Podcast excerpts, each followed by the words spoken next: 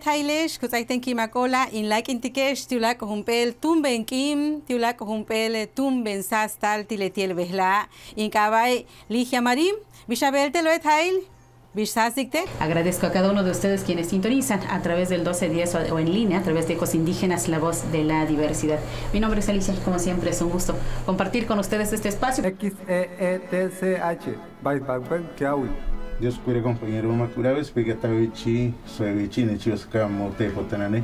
Un saludo de veras muy sincero, muy agradecido y muy solidario a las personas que nos escuchan, a la audiencia de Canal 11 en este programa de Diálogos en Confianza.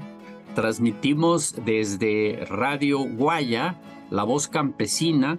Estamos en la Sierra Norte de Veracruz, en el municipio de Guayacocotla, con una gran amplitud hacia todo el noreste del país. Semitipaki y kaaman sepatikil witilia in tepostanos notzaloni, wan aman ikan itechina o mase wal tepostanos notzaloni tzinaka, tietoti iguan in tokni wan teinotahtowa itechintanamikilis, diálogos en confianza. Muy buenos días, Curabá, Vaiga. Bienvenidos a las transmisiones de XTR, La Voz de la Sierra Tarahumara. Les saluda con gusto Rosalía Leiva Enríquez y a nombre de mis compañeros le damos la bienvenida a esta gran fiesta. Es un gusto para mí compartir y transmitir desde Mazatlán, Villa de Flores, Oaxaca, en la Sierra de los Hermanos Flores Magón, en este programa especial por el Día Internacional de la radio. Catemabo Kicharín, Ina Edna Hernández, Ena Totlac Toc Radio, en Tendarini, Ciudad de México, enlazados con todas las radios comunitarias que también se encuentran presentes para diálogos en confianza y Canal 11 este Día Internacional de la Radio. Y por supuesto, desde el estudio de Diálogos en Confianza en Canal 11, les mandamos un saludo a las radios comunitarias y a quienes nos ven y nos están escuchando en este momento, en este programa que está dedicado precisamente a ustedes, a quienes hacen las radios comunitarias en todo el país. Un orgullo que nos sumemos y que juntos hagamos esta, esta transmisión. Buenos días, gracias aquí en el estudio también, gracias a nuestras intérpretes en lengua de señas, Lía Vadillo, Jimena Raya, Magdalena Alejo y Roseli, pendiente de su comunicación con este tema, Roseli, que hoy nos va a hacer una comunidad en radio y en televisión. Así es, Lupita, ya estoy. Les digo de una vez el número 55 51 66 40 00 para que se vayan comunicando con nosotros. Como bien lo dices, este tema de las radios comunitarias, de por sí la radio es un medio muy importante y el que hacen las radios comunitarias de transmitir tantas cuestiones es aún más. Pero bueno, ya estoy lista y seguro los especialistas también para iniciar el tema. Claro, muchas gracias. Se los presento esta mañana. Gerardo Sánchez Cayetano, ¿cómo estás Gerardo? Bienvenido. Muchas gracias. Dicen en mi pueblo, Najotro, eh, Poc, Caí, Chichicarón, Genepaya. Muchas gracias por la invitación. Es un placer, es un gusto llegar a sus, a, pues eh, nosotros decimos siempre a sus oídos, pero Sí. ahora más bien es allá donde nos mira. Hoy a sus oídos, a sus ojos, ¿en qué lengua? Mazagua. Mazagua. Pues muchas gracias. Gracias Gerardo. Saludos a la comunidad Mazagua y hoy en particular a quienes están trabajando en este esfuerzo de las radios comunitarias y que tú representas. También nos acompaña Juan José García Ortiz. Juan José, ¿cómo estás? Muy buenos días. Qué gusto Eh, saludarte. Muchas gracias por la invitación. Mandamos un saludo pues a quienes nos escuchan, a quienes nos escuchan y nos ven en este momento. Muchas gracias por la invitación. Tú tienes hasta voz de locutor. Juan. Bueno, Estás muy hecho, muchas gracias. Pues Juan José es precisamente responsable de la, de la Dirección de Comunicación Indígena en Coordinación General del Patrimonio Cultural y Educación Indígena, el INPI.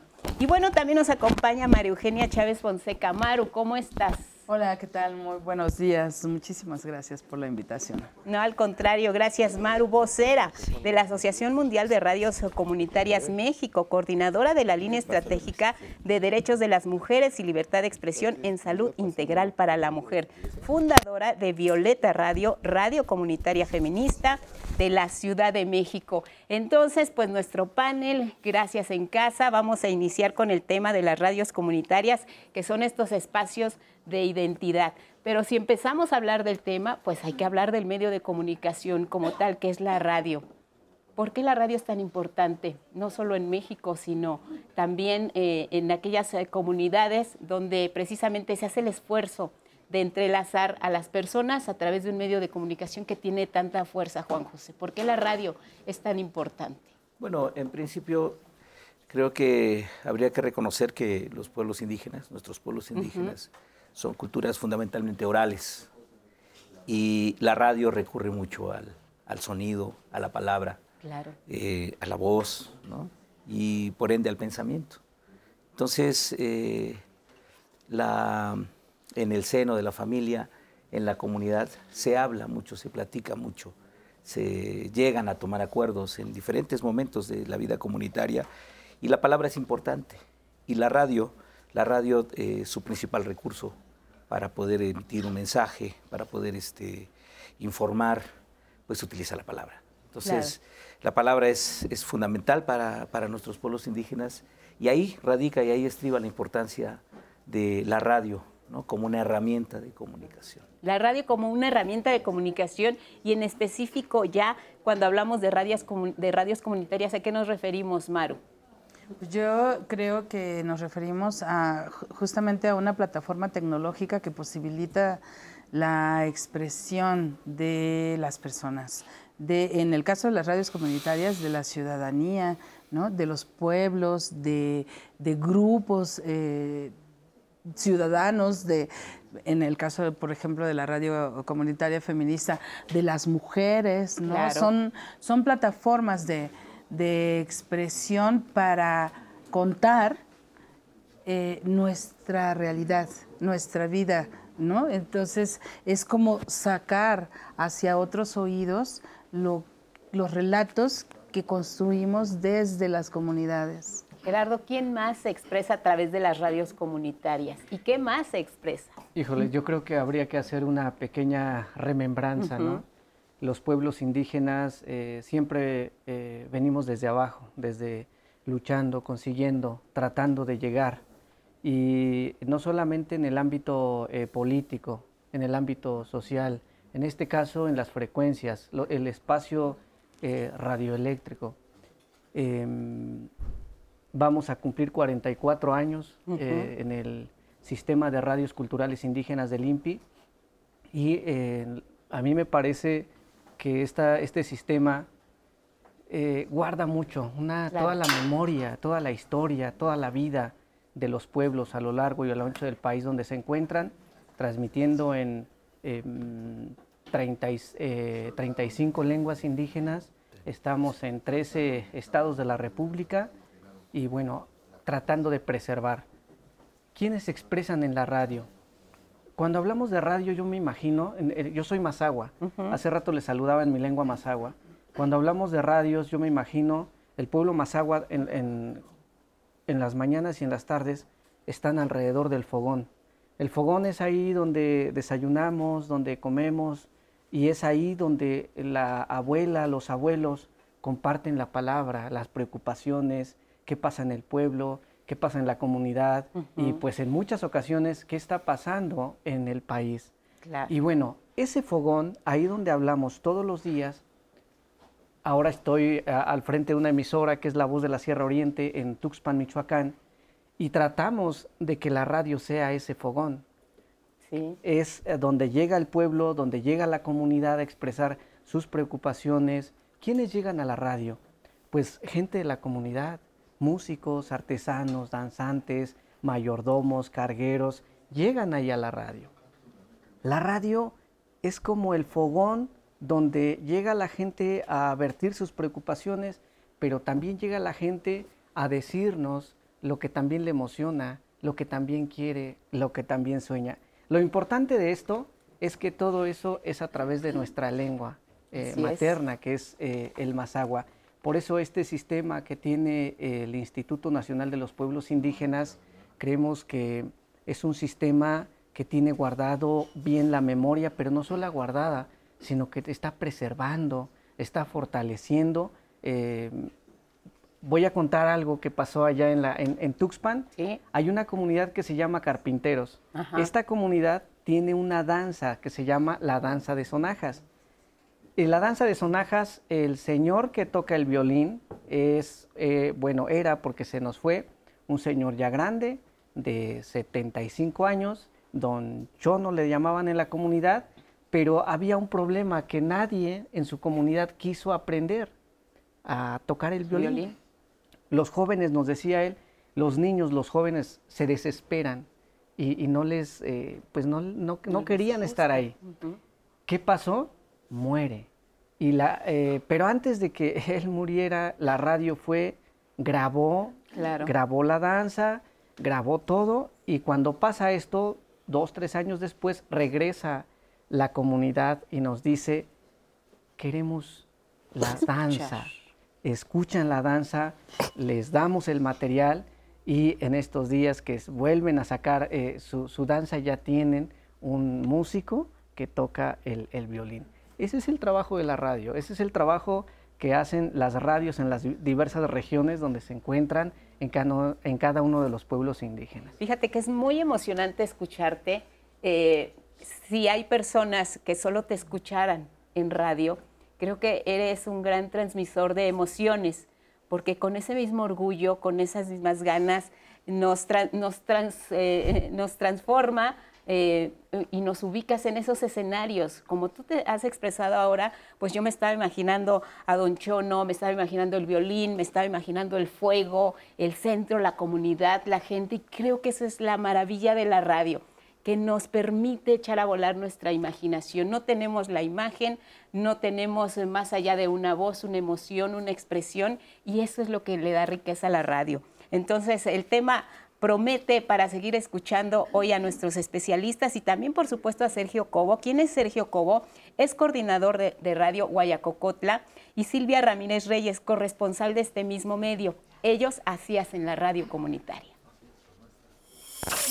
La radio comenzó, sí, hace 58 años como una radio que se llamaban escuelas radiofónicas, un sistema de onda corta para alfabetización de zonas rurales alejadas. Y después de unos 10, 15 años, cuando ya empezó el sistema educativo con escuelas primarias en varias comunidades, entonces eh, nos mm, avanzamos, nos modificamos a hacer una radio cultural que transmitiera en lenguas. Fue la segunda etapa. Y la tercera etapa, desde el 2005, es una radio que ya transmite en FM 105.5 en 59 municipios, cerca de un millón de audiencia en los estados sur de Tamaulipas, San Luis Potosí, Hidalgo, Puebla y norte de Veracruz, con una audiencia muy amplia, especialmente pueblos indígenas, y transmitimos en cuatro lenguas, náhuatl, tepegua, otomí y español. Y cada día se va turnando un tipo de lengua para algunas noticias locales, regionales que le interesan muchísimo a la gente. Tiene un impacto muy importante en todas las personas que lo escuchamos y realmente también es como una comunidad que se va formando. A veces no nos conocemos este, físicamente, pero eh, a través de los programas pues nos vamos escuchando y es como si fuéramos este, una familia, es como ser una red. Entonces es em, seguir creando comunidad, seguir creando lazos que fortalecen y también es ir, em, pues es ir no sentirnos solos. Entonces es este saber que hay una red que también está caminando contigo y que también te está acompañando en este proceso que muchas veces para nosotros eh, en los pueblos y en las localidades a veces estamos bombardeados de otras situaciones este, de, comunicación distintas. Entonces aquí vemos una manera de aporte y de comunicación que tiene que ver con nosotros mismos, es hablarnos a nosotros mismos, es devolvernos a nosotros mismos y es sentirnos eh, con nuestra identidad de ser quienes somos y pues no eh, ver un ejemplo eh, de nuestra de los medios de comunicación externos entonces es es más familiar en, en la radio en la radio Guayacopota en la radio comunitaria Pues ya escuchamos este testimonio de quienes están haciendo radio comunitaria y queremos darle la bienvenida aquí en el panel a Leida Calleja, directora general del Instituto Mexicano de la Radio. Elimera, Leida, un gusto verte y no, escucharte un placer, ahora también. Un placer, muchísimas gracias. Siempre es una maravilla estar aquí en el 11. Cuéntanos, Aleida, desde tu punto de vista, ¿qué distingue o cuál es la diferencia entre la radio comercial y la radio comunitaria? A ver, creo que es muy simple. La radio comercial persigue un fin lucrativo, la ganancia. Y pues es un fin legítimo, es un fin legal, eh, pero desgraciadamente sucede que en muchos medios comerciales entonces la información se vuelve una mercancía, ¿no? Claro. Y no un recurso social que ayude al debate democrático, a la calidad de vida, eh, pues al cumplimiento de los derechos humanos. Eh, también están los medios públicos, ¿no? Que sería como el Canal 11 o el IMER o las radios de, eh, del INPI, del Instituto de los Pueblos Indígenas, que pues son eh, emisoras que pertenecen al Estado mexicano, es decir, no al gobierno, al Estado. Le pertenece a la sociedad, digamos, en su conjunto. Y a mí me gustaría decir que las radios de- del Instituto de Pueblos Indígenas fueron las primeras radios públicas, de veras públicas, porque generaron mecanismos de participación muy interesantes con las comunidades indígenas, con los pueblos indígenas, que te voy a decir ahora, dicen los consejos ciudadanos de los medios públicos. Esas radios los tenían desde los 80, los consejos ciudadanos de programación, los corresponsales comunitarios, los centros de producción radiofónica, de veras mecanismos de participación muy lindos, que me parece que es una historia que se ha olvidado y que yo creo que fue lo más público y comunitario que tuvimos desde siempre, las, las radios de los, eh, de- que en aquel tiempo era el Instituto Nacional Indigenista, ¿no? Y ahora el Instituto de los Pueblos Indígenas. Eh, y las radios comunitarias es un proceso social que nace desde los años 40 en Colombia y que su principal característica es que son de propiedad colectiva ciudadana, independientes de gobiernos, de partidos, de religiones, eh, de empresas comerciales. Y eso es lo que le da una característica muy especial, porque son mujeres, hombres, personas ciudadanas es. que deciden ejercer su libertad de expresión a través de la radio como un mecanismo de transformación social independiente. Y me parece que hay una larga historia y hay que decir que la radio comunitaria que ahora existe en todo el mundo, en Asia, en África, en Europa, en América del Norte, es una aportación de América Latina para el mundo. hay que es. decirlo. Incluso hay una asociación internacional de radios comunitarias, ¿no? Ya que está, que está operando. Ahora, eh, si hablamos ya de cómo, cómo se hace, cómo se hace precisamente esta radio, ¿por dónde empezaríamos, Juan José? ¿Cómo se hace la radio comunitaria? Bueno, son iniciativas que, que no siempre eh, nacen de una planeación intensa, ¿no? Hay siempre el deseo de tener el acceso a la, a la radio, al aparato y algunas personas con inquietudes de la difusión cultural, del fortalecimiento de, la, de las lenguas, ¿no? este, para fortalecer sus procesos organizativos, Ujú. para apoyar un proceso de defensa del territorio o una lucha social en específico, los pueblos indígenas en esta lucha por el territorio también, este, deciden, bueno, poner esta, eh, un transmisor en la comunidad. Inicialmente un transmisor, Por ahí se empieza. por ahí se empieza. Y poco a poco van encontrándole también eh, el sentido que tiene ese medio de comunicación. Porque al principio es poner mucha música, muchos saludos, es por una cuestión de prestigio en la comunidad, de que la comunidad tiene una radio. Pero poco a poco, ¿no?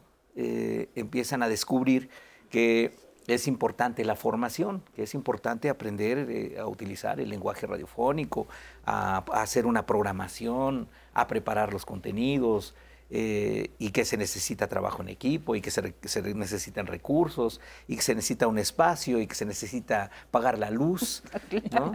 Y entonces se va generando un proceso organizativo.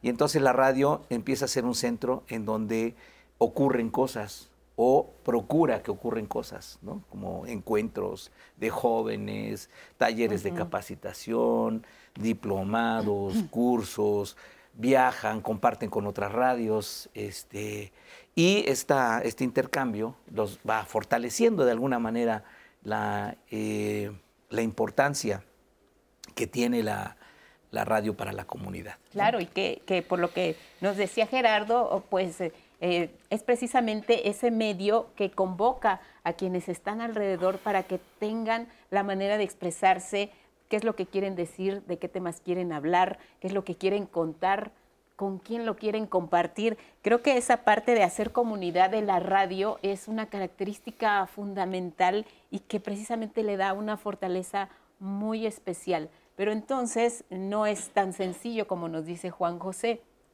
¿Qué obstáculos han tenido que, atravesar para sacar una señal o sacar a la luz un programa? En fin, cuéntanos. Híjoles, hacer radio, bueno, quienes estamos detrás, eh, yo amo, me agrada, me apasiona eh, hacer radio. Y algo que decía Leida Callejas es muy importante. Los pueblos indígenas le han dado mucho a esta sociedad. Eh, yo pienso en la democracia.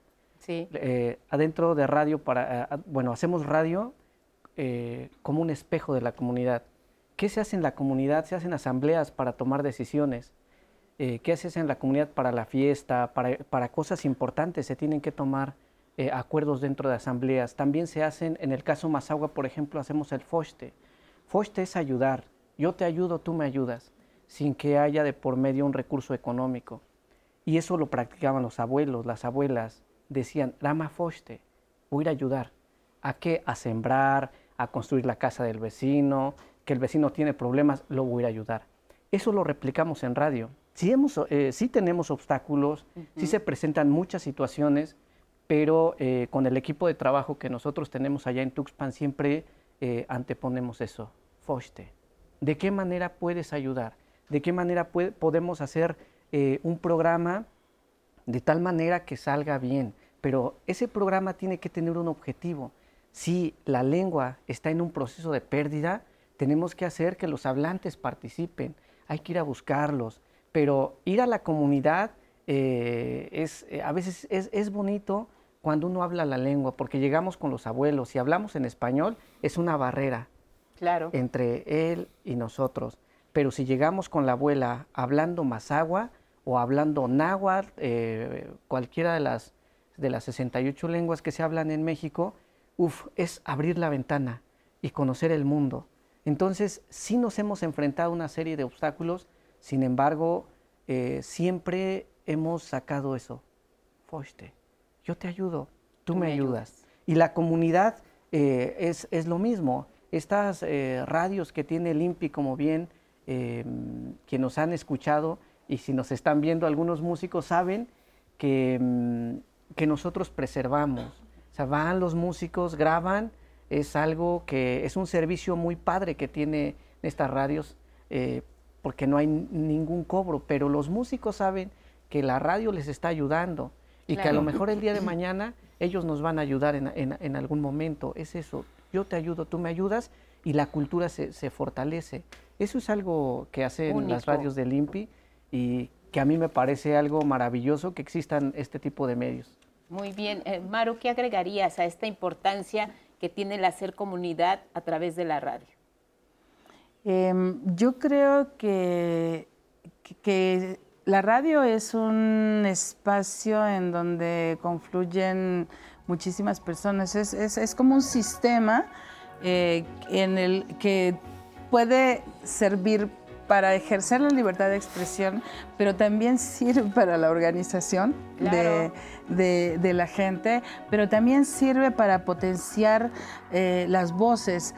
Yo una radio comunitaria, desde mi perspectiva, no tiene que quedarse con la idea de que la comunidad es algo pequeño.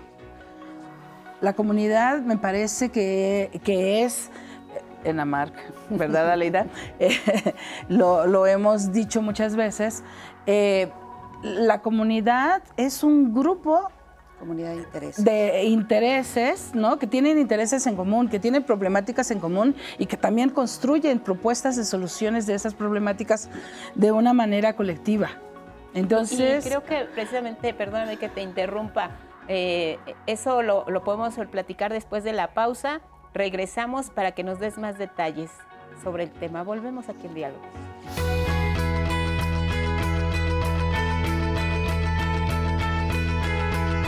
La radio es un medio poderoso para celebrar la humanidad en toda su diversidad y constituye una plataforma para el discurso democrático.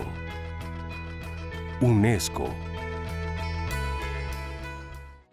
Gracias. Continuamos en Diálogos en Confianza hablando de las radios comunitarias. Maru, nos estabas platicando la importancia que tiene precisamente el no ver a las radios comunitarias como una cosa muy pequeñita, sino lo que significa que a través de la radio, pues eh, hay la posibilidad de llegar a muchas partes y esa es la función también importante que cumplen. Bueno, en, términos reales no existe tal posibilidad porque hay, limitaciones técnicas. Em, pero dentro de la comunidad. pero dentro de la comunidad sí. Yo, yo, lo que creo es que eh, lo comunitario no debería de restringirse a una localidad geográfica justamente porque hablamos de, grupos de interés y además yo lo que creo también es que las radios comunitarias tienen que tener em, el mismo nivel de proyección que cualquier otro tipo de, de, medios y que además formamos parte del diálogo nacional en términos de medios de comunicación, que, que, la voz em, de las radios comunitarias, hablándolo como en términos generales, tiene que estar en el mismo nivel que la voz que se escucha a través de los medios públicos o la voz que se escucha a través de los, de los medios comerciales, porque somos un sector distinto con objetivos distintos, pero que formamos parte de, toda la conversación eh, a nivel nacional y que tendría que haber condiciones eh, técnicas, tecnológicas, económicas y, de, y de proyección para que las radios comunitarias e indígenas, que así están reconocidas en la ley como dos tipos eh, de medios con características un poco distintas entre ellas, eh, que, formen parte de ese eh, panorama, de ese sistema en donde existamos con las mismas, digamos, los mismos derechos, ¿no? de, de existir que los otros medios. Aleida, eh, ¿cómo, ¿cómo se logra esto precisamente? Porque los derechos pues los, los tienen, pero ¿cómo se logra esto? ¿Es cuestión de apoyos solo económicos? ¿Qué se necesita para dar este paso, como bien nos decía Maru, para tener esa mayor proyección? Mira, yo creo que lo que hemos tenido que pelear en todo el mundo, no solamente en México, es derrumbar el mito de las tres Ps de los eh, medios comunitarios que creen que, que tienen que ser pocos, pobres y pequeños, ¿no? Entonces, cuando piensas en comunidad, piensas en la, última, comunidad al final del cerro, sí, pero también está la comunidad de jóvenes, la comunidad de ambientalistas, la comunidad, las comunidades indígenas. En el caso de Maru, Radio Violeta, la comunidad de las feministas, ¿no? Entonces, eh, y a veces se piensa que es una restricción geográfica. Vamos a suponer, la comunidad indígena en la Ciudad de México, que es la concentración más grande de población indígena en el país. ¿En qué partes está la comunidad indígena en la Ciudad de México? ¿En Chalco solamente? ¿En Nezahualcóyotl solamente? No, están en muchos lados, ¿no? Por eso es que no, no debería de haber limitaciones en la potencia que se les asigna a las radios para poder eh, cubrir a su comunidad, ¿no? Y la otra es que se les prohíbe en este país y en muchos países más comercializar su tiempo aire. Ojo, comercializar no quiere decir lucrar. Todo el mundo necesita hacer una actividad económica para sobrevivir, si no, bueno, pues, está muy difícil. Y acá, precisamente, cuando se hizo la ley de telecomunicaciones después de la reforma constitucional del 2013, se mantuvo y se privilegió la oposición de la industria a que este tipo de medios pudieran tener esa posibilidad.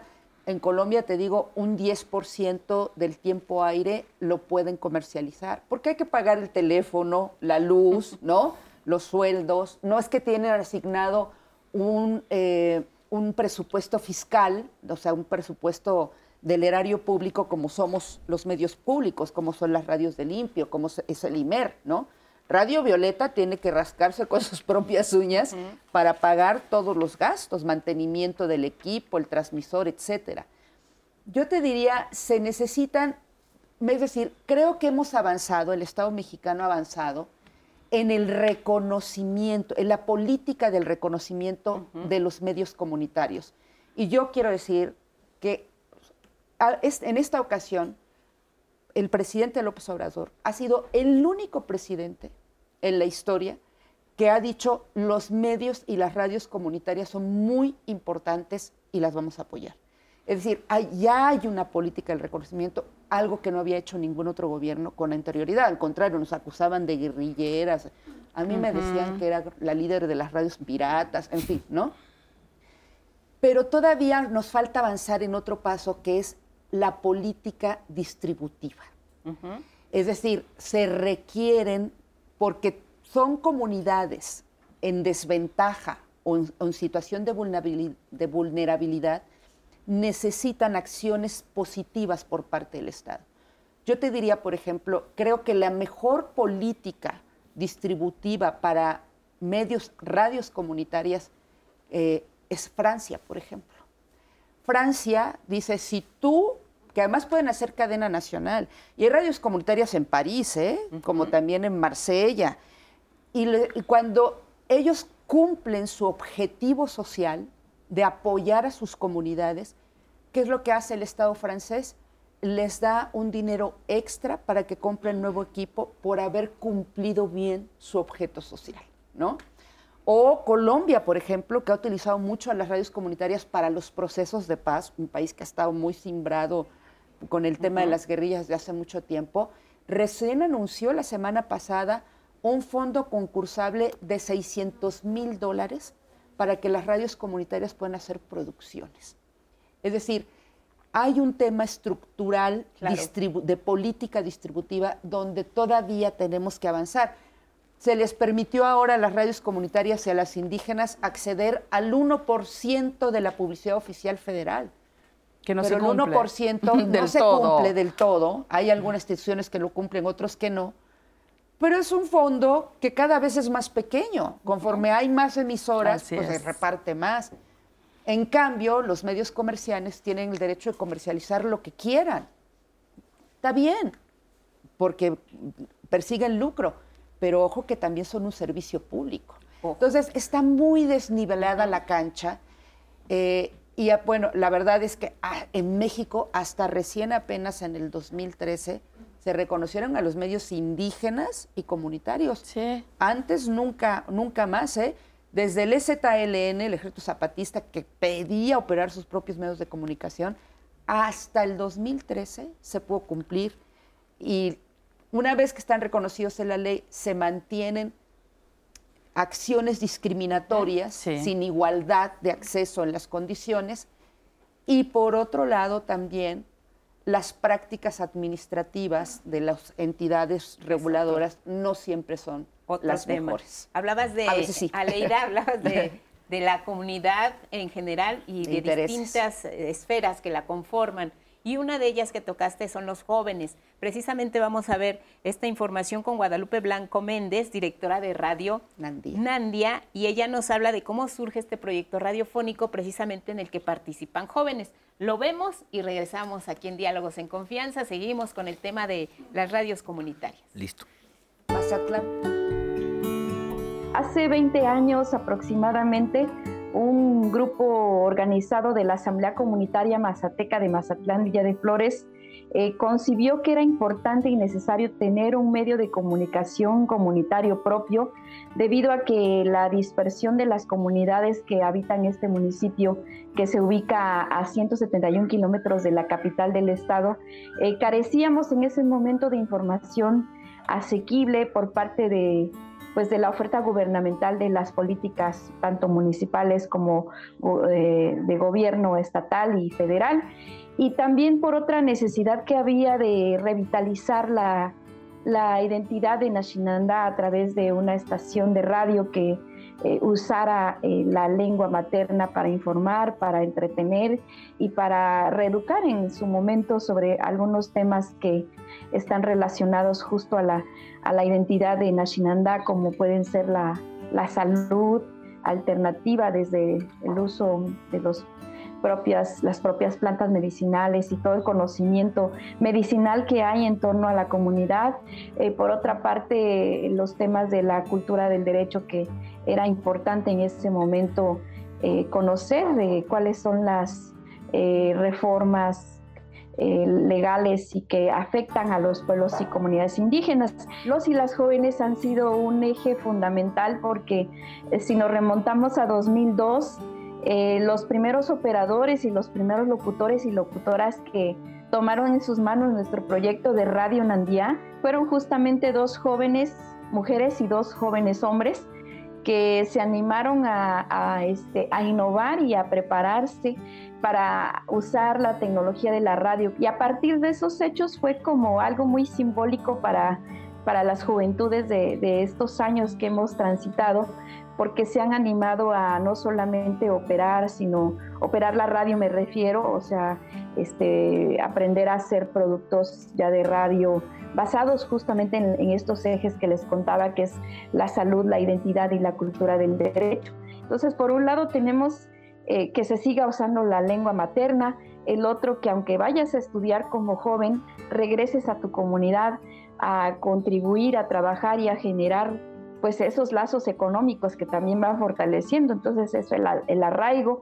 Y el tercero, que no se rompa ese tejido comunitario que de pronto ya eh, observamos la pérdida de valores como el respeto, la ayuda mutua, la faena, que es como son, son estos, eh, estas circunstancias que nos hacen ser comunitarios, ¿no? O, o, no perder lo que llamamos nosotros en Radio Nandía el sentido comunitario músicos. Gracias a Guadalupe Blanco por hacernos parte de Radio Nandía y por supuesto a ustedes, el público. Estamos completamente en vivo, en Facebook para que nos vayan mandando todas sus preguntas y participaciones. Ya tenemos varias llamadas y por supuesto Araceli Verona Piña, Alejandro Velázquez y Ana Mata que ya andan por ahí comentando. Ofelia Acevedo nos preguntaba con qué presupuesto cuentan en el México actual y hacia dónde van proyectadas en el futuro estas radios comunitarias. Es lo que quiere saber. Leonardo Salazar también nos comenta me encanta escuchar radios comunitarias, vivo en Ciudad de México y cada que puedo salir de la ciudad busco estas radios locales en todo el cuadrante.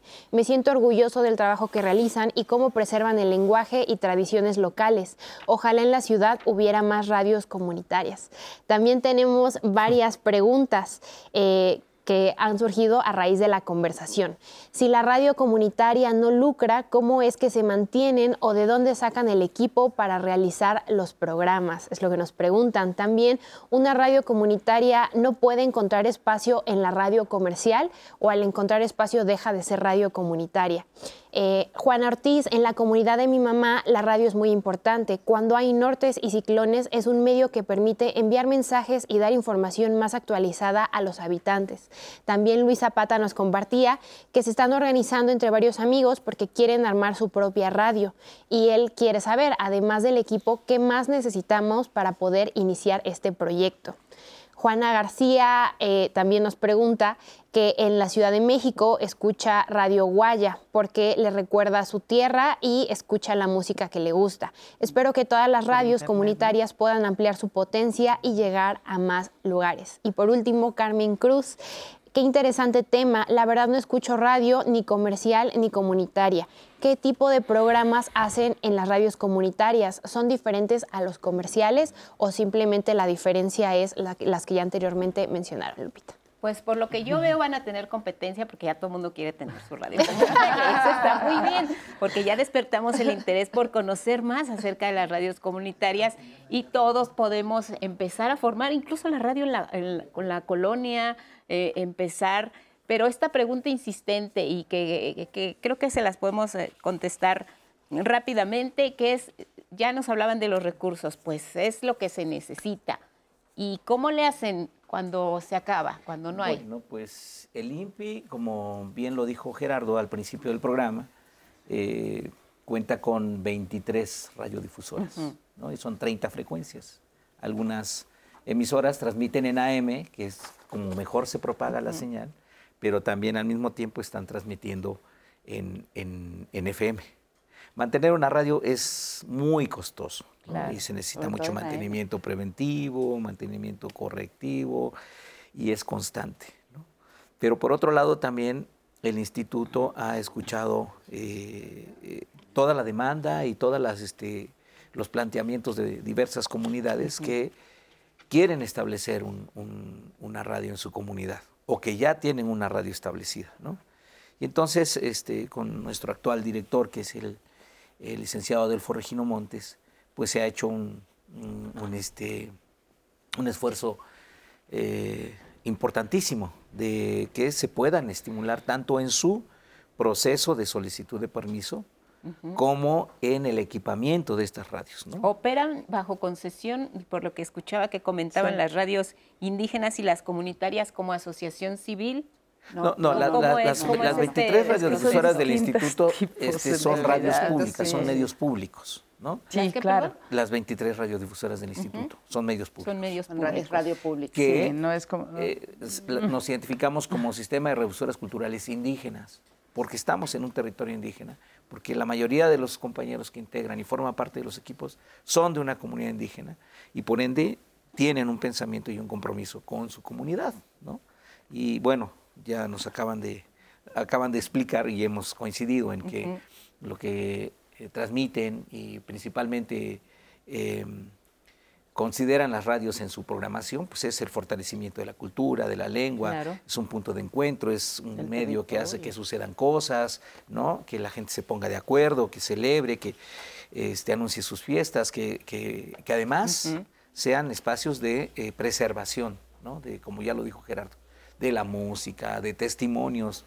E, es, decir, se tiene un gran acervo, yo creo que el, instituto en general tiene, yo creo que es uno de los pocos y vastos este, fondos o archivos audiovisuales, sonoros, más importante en América Latina. ¿Y cada cuándo se otorgan las concesiones para la radio? No, no, hay, no hay un tiempo específico. A ver, eh, vamos poniendo, según la ley existen las radios comerciales, punto.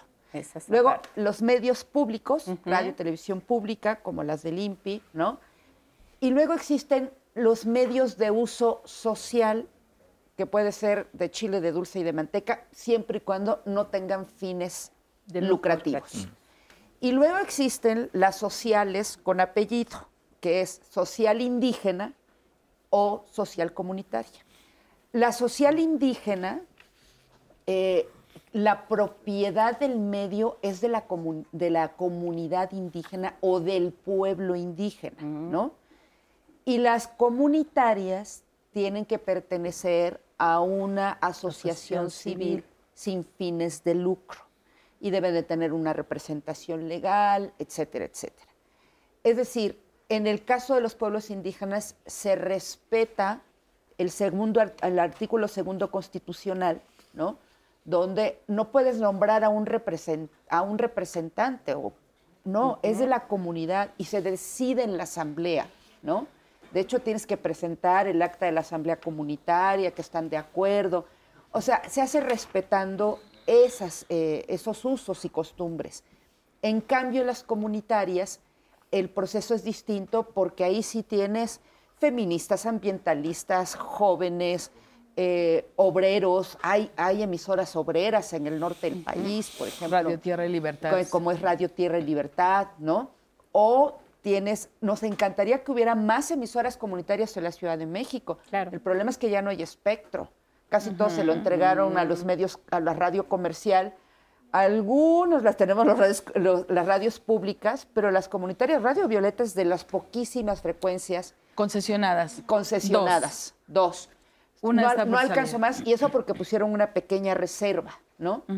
Pero es decir, eh, abrir la radio comunitaria no es solamente un tema de buena voluntad o de buenos deseos.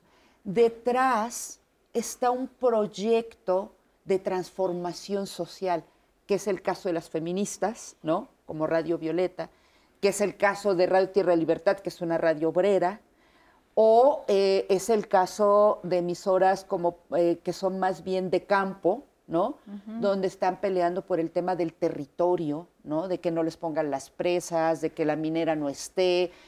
En fin, es un proceso social que hay detrás de la radio, porque la radio permite visibilizar lo que no es visible y permite habilitar derechos de participación social y política. Muy bien, pues ya nos quedó eh, claro. Hay tiempo para que, para que diga algo. Es que eh, eh, sí, todo esto que dice Aleida, pero además yo creo que hay muchos...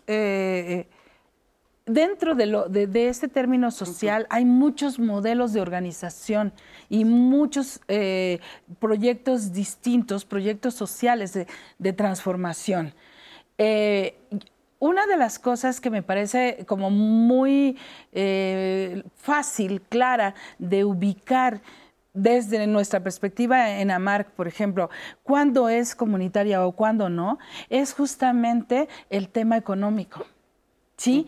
porque, porque, bueno, los medios comerciales tienen todas las facultades para, lucrar, para generar eh, ganancia a través de los contenidos que, que produce y que transmite. Em, los medios comerciales. Los medios públicos tienen un... No nos vamos a meter si es suficiente o no, ¿no? Pero tienen un presupuesto. Sin hay, duda. Hay un presupuesto eh, eh, del Estado que lo sostiene. Bueno, mismo uh, Canal 11, mismo eh, las emisoras, de Limpio o el Instituto Mexicano de la Radio. Pero las comunitarias, no. Las comunitarias e indígenas, o sea, social de uso comunitario o social de uso indígena, no lo tenemos.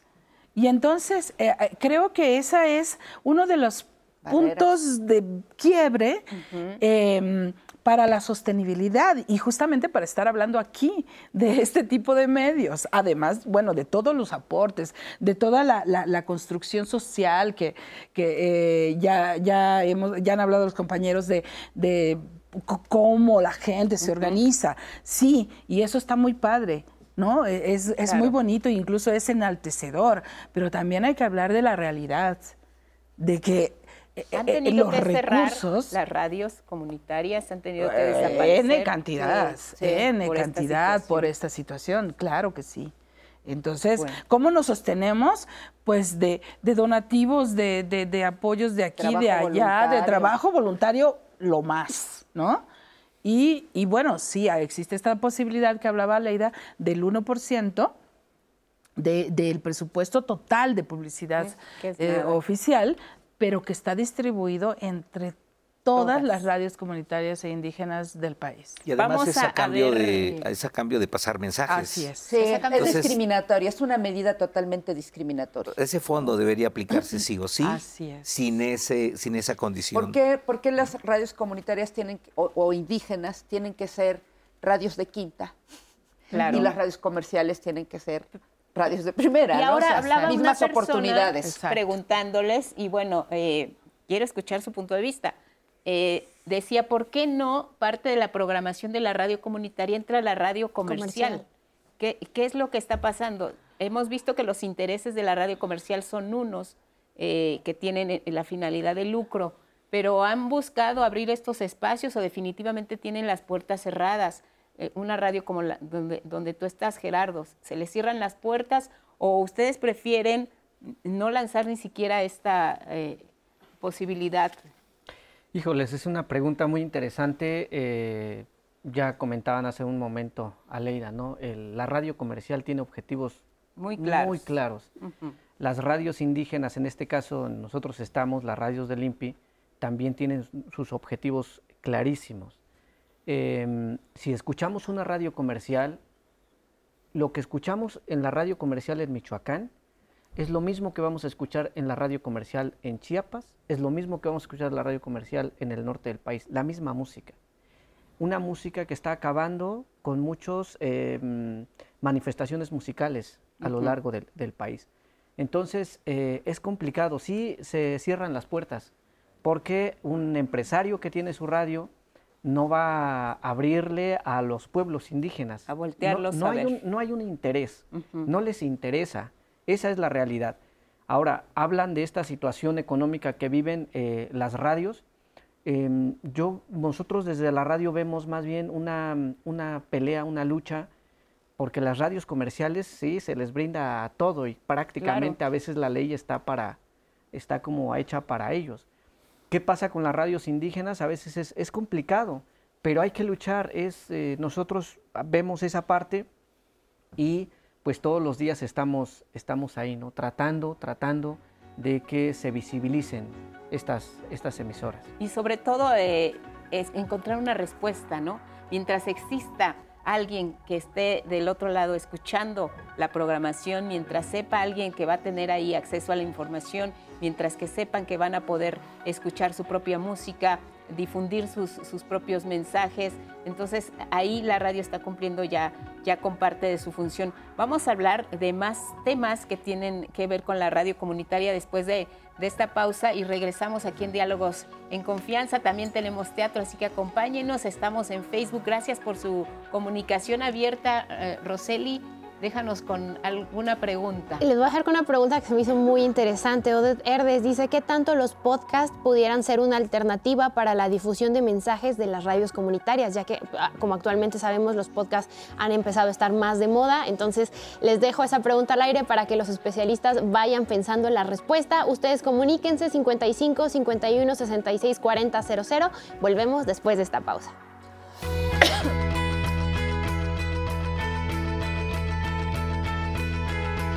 Las radios comunitarias son esenciales para reflejar la pluralidad de voces, lingüística, contextos y realidades de la nación mexicana. Además, son una pieza fundamental para responder en contextos de riesgo o de desastre. UNESCO.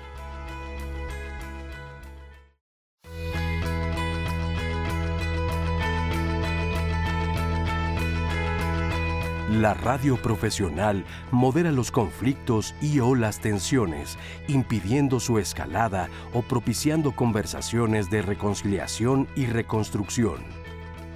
UNESCO.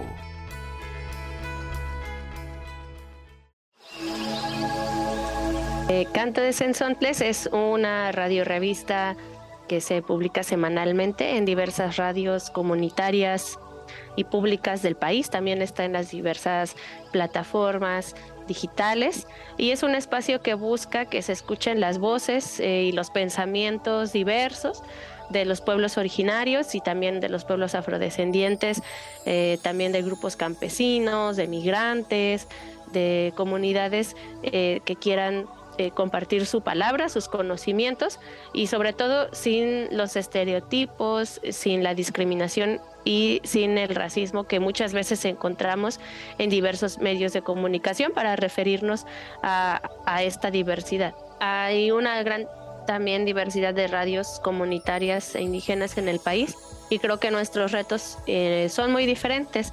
Eh, por ejemplo, vemos radios que no pensamos en una concesión, por ejemplo, y entonces ni siquiera nos, nos preocupa eso y por lo tanto no es un reto. Vemos otras radios que nos preocupa a lo mejor más el financiamiento y la forma en la cual podamos sostener nuestros proyectos, porque la demanda de actividades es muy variada. O sea, las comunidades nos, de, nos demandan muchas actividades, desde transmitir sus fiestas, desde darle voz a los comités, a las organizaciones uh, que hay en la comunidad. También es muy importante para las comunidades que fomentemos la lengua, las tradiciones y también en nuestro caso también la gente nos ha hecho saber que también eh, tenemos que informar mejor, eh, dar más elementos a las personas para que tomen mejores decisiones e incluso que hagamos trabajo periodístico. Entonces, sostener todo eso es un gran reto y en términos económicos, pues eh, a veces sí es muy difícil. una invitación a que escuchen Canto de Sensontles en diferentes plataformas. Estamos en Spotify, en YouTube y eh, revisen nuestra página web www.cantodesensontles.org para que puedan también enterarse de, de acuerdo al lugar en el que nos escuchen, en qué radio y en qué horarios se transmite canto de Sensontles. Asimismo, a todas las radios que nos estén escuchando, que nos estén viendo, ya sean públicas o eh, comerciales o eh, comunitarias, eh, comuníquense con nosotros a, través del correo electrónico que es contacto arroba canto de para que puedan retransmitir este programa y por supuesto participar con nosotras, con nosotros y hacer todavía más diverso este canto, ¿no? Que es el canto de las 400 voces. Las radios comunitarias como espacios de identidad, ¿cómo hacen eh, para que se tenga acceso a la información, para que se preserve el, habla en lenguas indígenas y se transmitan a través de las radios comunitarias? ¿Cómo hacen para pues eh, no abandonar toda la cultura, la tradición de quienes están en ese momento conectados o informándose a través de las radios comunitarias. Juan José, ¿cómo se hace este proceso? Bueno, principalmente, como lo había dicho, las radios están establecidas en una región indígena. Eh, y por consiguiente, eh, la, la, lengua fundamental de esa región pues, es una lengua indígena.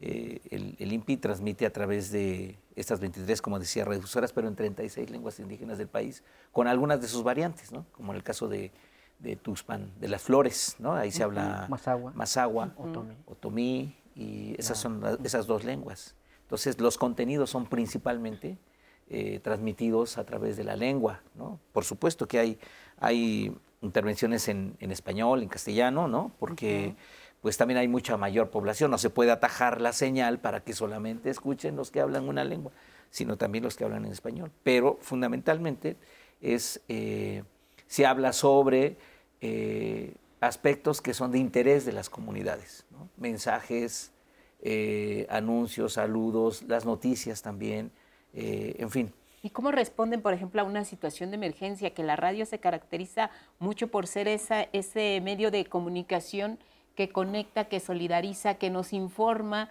y que es eh, del que dependemos en muchas ocasiones cuando otras formas de comunicación no están presentes, por ejemplo, a ley.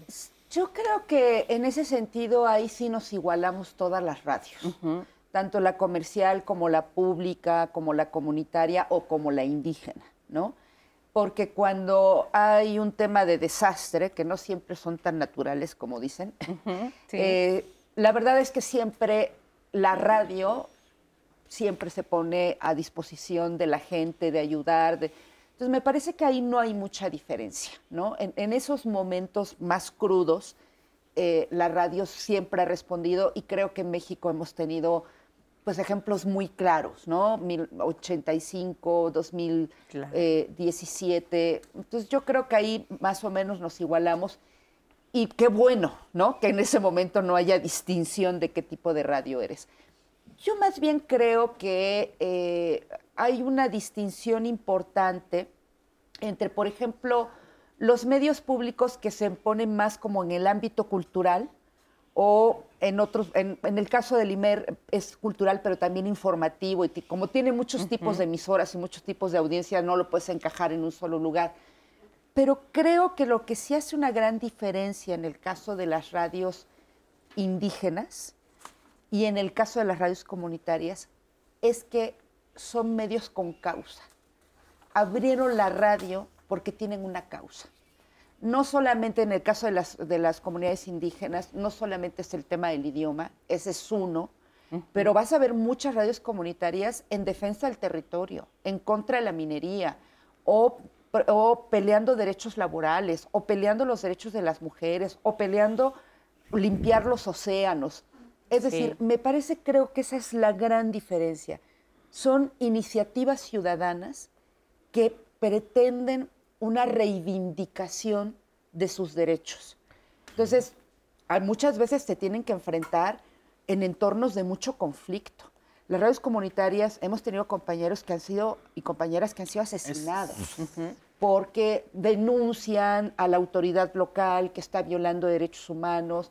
Hemos tenido compañeras y compañeros secuestrados, agredidos, encarcelados, hasta en cárceles de alta seguridad, Así es. ¿no? Porque él se molestó el gobernador, porque se molestó el presidente municipal, el diputado o el poder fáctico, ¿no? El, perdón, el cacique o eh, la, la minera. Es decir, yo quisiera poner sobre la mesa de que más allá de una visión romántica de la radio comunitaria, la radio comunitaria ha nacido, y ese es su sí, no, su origen, ha nacido como parte de las reivindicaciones de los derechos.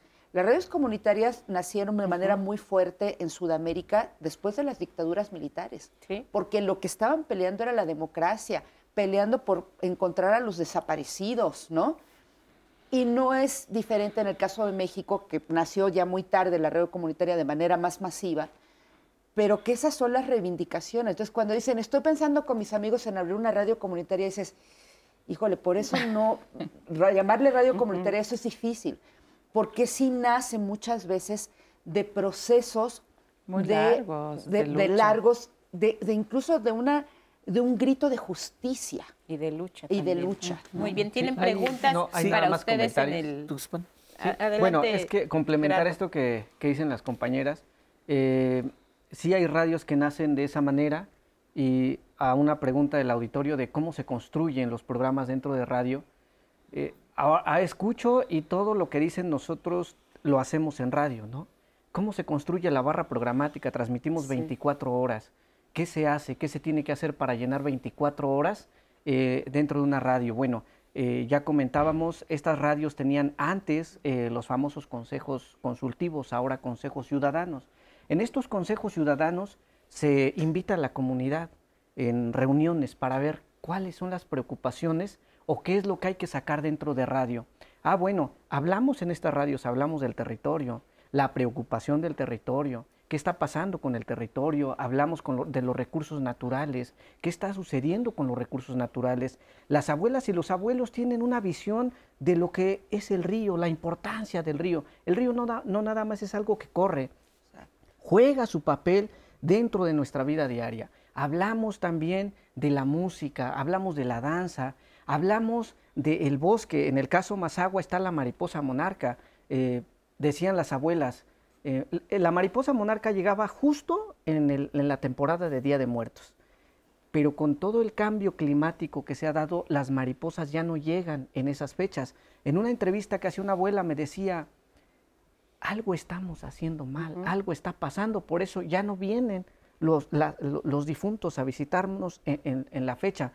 Pero a lo que voy es, ¿cómo se construyen esta, esta- estos programas con ellas? Con ellos, las preocupaciones, qué está pasando con el río, qué pasa con los ambientalistas, qué pasa con eh, la equidad, hablamos de la lucha de las mujeres. Bueno, dentro de las comunidades hay una gran cantidad de mujeres que dan la batalla en el tema de las asambleas. Hemos escuchado a mujeres que todavía no tienen eh, derecho a ser eh, comuneras, que no tienen derecho a ser ejidatarias. Ah, bueno, ellas tienen un programa especial en esta, en esta emisora y se aborda eh, desde su punto de vista, desde la cosmovisión de ellas, sobre qué es lo que se tiene que hacer dentro de la comunidad. Y la radio, estas radios han logrado cosas importantes dentro de las comunidades, como la sensibilización en este tipo de temas. Y de esa manera se construyen los programas de radio. Vienen los músicos y dicen, es que ya no queremos que se ponga tanto eh, banda, queremos música de nosotros. Ah, bueno, grabemos su música para tener material y estar difundiendo. De esa manera se va construyendo la, la programación, las médicas, las, eh, las abuelas que, que las hablan con las hierbas, las parteras, todas ellas tienen su espacio en radio. De esa manera tenemos una radio y de esa manera se construyen los programas que por ahí preguntaban, ¿y qué, Claro. qué- qué producen? Ah, bueno, buscamos también formatos que sean eh, digeribles para los jóvenes, que no sean formatos tan pesados, les metemos creatividad y bueno, de ahí sale la radio, la radio y pues la gente siempre nos escucha y pues también nos felicita, ¿no? Por todas estas, eh, por eso cuando iniciaba la participación yo decía, los pueblos le han dado o las abuelas han demostrado también la democracia a través de las participaciones en radio. Y como eso, pues muchas otras cosas. Pues finalmente, por lo que nos cuentan, han hecho suya la programación y es como ida y vuelta. Ellos proponen, se transmite, hay resultados, hay, Hay una resultados. retroalimentación entre los contenidos, entre las necesidades de la comunidad y, y eso es lo que también distingue a la radio. Eh, Rose, tienes algunas preguntas y comentarios que querías Sí. hacerles al panel. Y de hecho hay una pregunta que se une un poco con lo que estás comentando, y es que nos decían, entonces las radios comunitarias solo son hechas por pueblos indígenas, y en este caso ustedes ya mencionaron que surgen de varias problemáticas que hay en una comunidad. Entonces, volviendo a la pregunta que nos hacían esta, este chico de yo quiero hacer con mis amigos, si ellos estuvieran envueltos en una problemática de su comunidad, ¿sí sería válido que ellos iniciaran ese, ese proyecto? Bueno, es válido siempre. La iniciativa Siempre. ciudadana es válida siempre. Eh, lo que, a lo que quiero llegar es que no romanticemos la radio comunitaria, Claro. ¿no? La radio comunitaria, su, si no, su origen, ha sido una respuesta de las peleas por la conquista de los derechos, ¿no? A lo mejor ese grupo de amigos tiene una pelea por una conquista de algún derecho y es totalmente legítimo, ¿no? Y lo- insisto, no pensar que la radio comunitaria es sinónimo de las tres Ps, pobres, pocas y pequeñas, o que solamente son indígenas. Las radios indígenas son indígenas, eso, indígenas, porque pertenecen a las comunidades y los pueblos indígenas. Una radio indígena no tiene por qué ser comunitaria. ¿Por qué, la por qué vamos a obligar a una radio indígena a ser comunitaria? Puede ser la radio que quiera. Exacto. Puede ser una comunidad indígena que diga quiero una radio comercial y tiene todo su derecho. o que es. quiera ser social. O sea, no tenemos por qué imp- imponerle a las comunidades indígenas. Tu radio Sí, tiene, tiene que ser que a fuerza comunitaria. Sí. ¿Por qué? Es indígena y por sí sola ya tiene su identidad. En cambio, las radios comunitarias, pues sí es más diverso porque tiene que ver con muchos tipos de sectores de la sociedad, ¿no? y de necesidades. Y de se necesidades y de se van agendas, sí. a, a través del- de los contenidos. Vamos a- al teatro, ¿les gusta el teatro? Pues Sí. hoy tenemos Sí. una excelente recomendación. Andrés, adelante, arriba el telón. Hola, ¿qué tal Lupita Roseli, amigos y amigas que nos siguen en Diálogos en Confianza? La propuesta de hoy tiene un nombre maravilloso, tal como lo que van a ver. Se llama Quisiera nombrarla Mi Tierra y es una propuesta que surge de una mujer dramaturga, de una directora dramaturga y de actrices que levantan la voz justo de este tema que desafortunadamente nunca pasa de moda y que es la violencia hacia las mujeres. Pero lo toman desde el territorio propio, desde el cuerpo. Cómo el cuerpo tiene que ser retomado, tiene que ser reinventado y sobre todo hablar, hablar de que el cuerpo es propiedad de quien lo posee y de que estas decisiones solo lo toman ellas. Lo hacen a través de una metáfora visual increíble y justo le llaman mi tierra, mi cuerpo. Vamos a ver estas imágenes de, este, de esta colectiva que además eh, tenemos que apurarnos porque este fin de semana es su última función, pero estas imágenes van a hacerles querer, desear acompañarles en esto que se llama, quisiera nombrarla, mi tierra.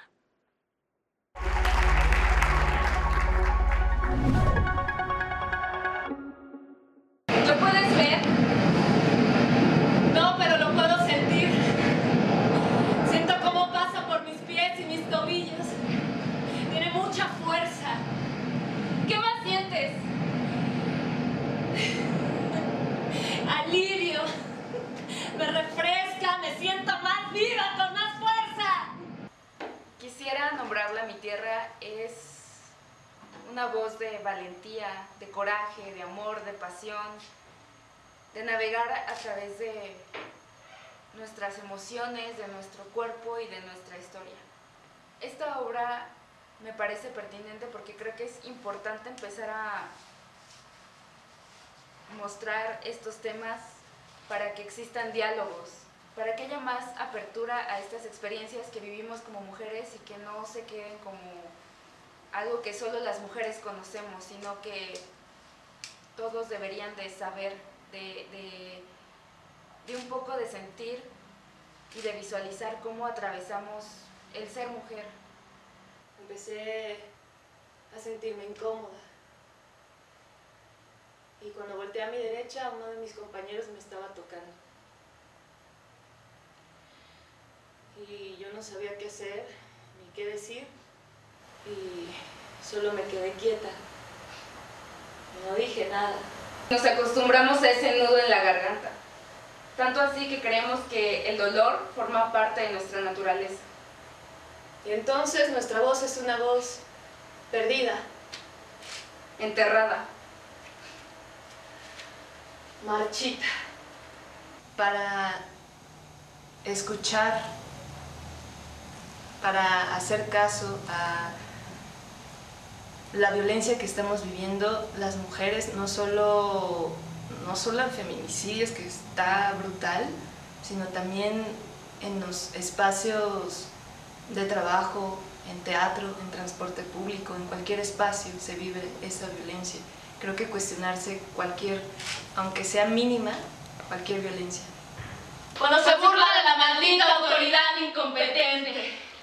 Mi cuerpo es rebelde cuando renuncia a la blanquitud que lo ha lastimado miles de veces. Cuando le importa una mierda verse bello para ellos. Cuando escribe y dice lo que piensa sin buscar aprobación cuando se enoja y lo expresa. Mi cuerpo ha conocido su derecho al gozo y no querrá que se lo quiten. Podemos sentir muchas texturas, tal vez no tocándolas, pero las podemos sentir, las podemos oler por las flores.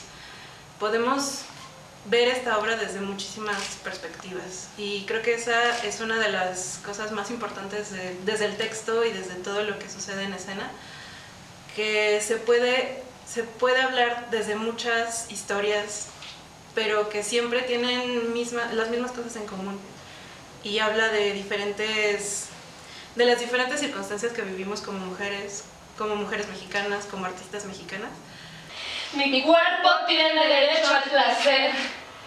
Romperemos los terrones de tierra que sean necesarios para ser libres y no permitiremos que aplasten nuestras flores o sequen nuestros ríos. A la mierda la obediencia, seamos libres.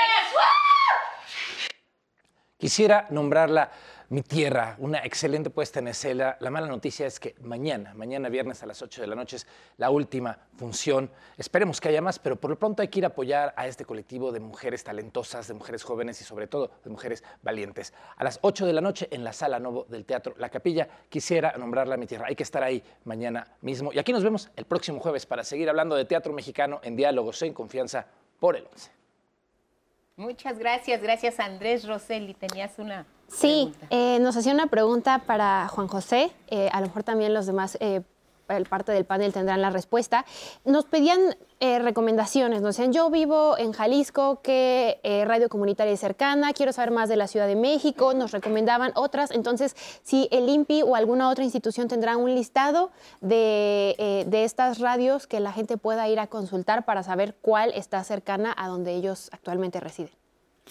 Sí, eh, bueno, a través de la página de internet del Instituto Nacional de los Pueblos Indígenas se puede acceder a una plataforma que se llama Ecos Indígenas. Y pueden ponerlo en el buscador, no es que hay que poner una dirección estrictamente. Eh, ponen Ecos Indígenas y les da el acceso a las 23 frecuencias que tiene el instituto y ahí se van a poder dar cuenta en qué lugar están establecidas estas radios, ¿no?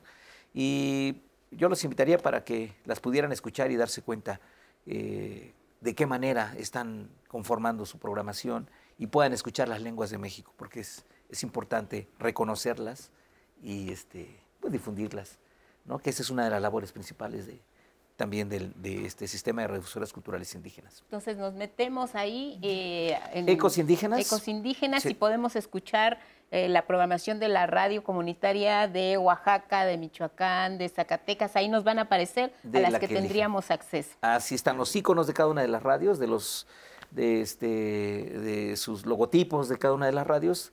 Le hacen un clic y pueden acceder a la, a la frecuencia. Muy bien. Eh, ¿Cómo cerrarías, Gerardo? el, tema de las radios comunitarias, espacios de identidad? Pues yo creo que estas radios eh, han ayudado bastante para que las lenguas no se pierdan y detrás de las lenguas todo el mundo, todo lo que hablamos, eh, los problemas de los pueblos. Eh, mientras existan estas radios del INPI seguiremos dando, seguiremos luchando para preservar la palabra, porque la palabra dentro de los pueblos es, es muy importante. Yo cerraría, como, dice, como decía mi abuela,